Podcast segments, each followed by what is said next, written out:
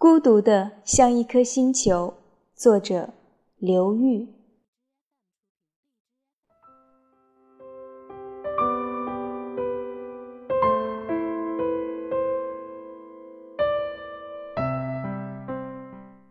二零零零年、二零零一年、二零零二年、二零零三年，时间像杂草一样的疯长，把陈朗的青春蚕食了一大半。在这期间，陈朗经历了文斌、麦克乃至现在的周和三个男朋友。他研究生毕业、工作、出国，最终稀里糊涂的到了纽约。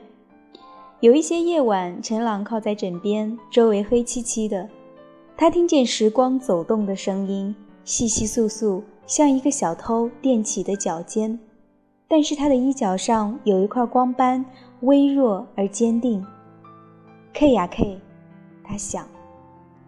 他并不痛苦，甚至有点喜悦，和遥远的地方、遥远的人有一点神秘的联系。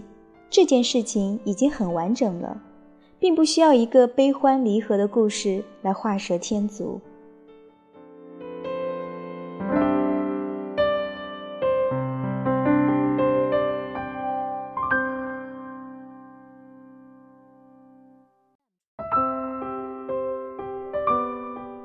如果他们俩从地平线的两端冲到一起，紧紧依偎在一起，那应当是 MTV，也就是很傻的吧？他就是这么淡，这么淡的想着一个人，好像一个孩子在柜子的最顶端存着一块糖，觉得郁闷的时候，就搬个凳子把这块糖取下来，一层一层揭开，尝一口，又放回去。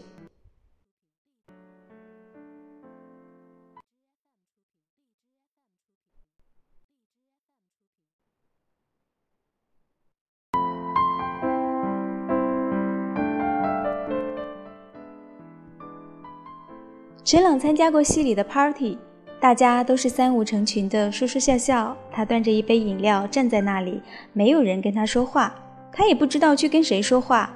他试图跟周围的几个人说了几句话，但是他问一句，他们答一句；他再问一句，他们再答一句。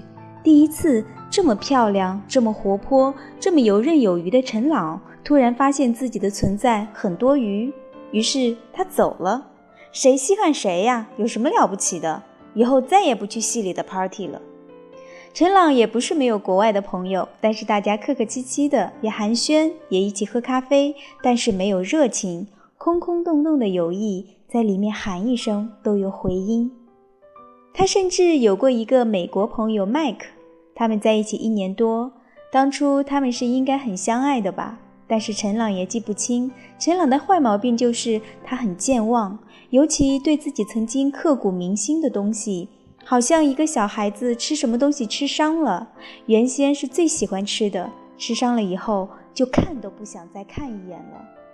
就这样，没有什么中国朋友，也没有什么外国朋友的陈朗，静静地坐在夜晚的怀抱中，昏昏欲睡。孤独敲打着他，好像水滴敲打着岩洞里的钟乳石，滴滴答答，在宁静的黄昏。溅起袅袅的回音，活着是多么需要耐心的一件事情啊！陈朗想。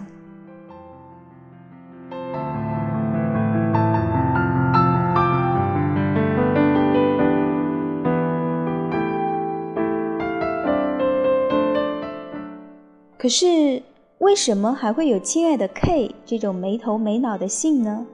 这封刚开了一个头的信放在这里已经多久了？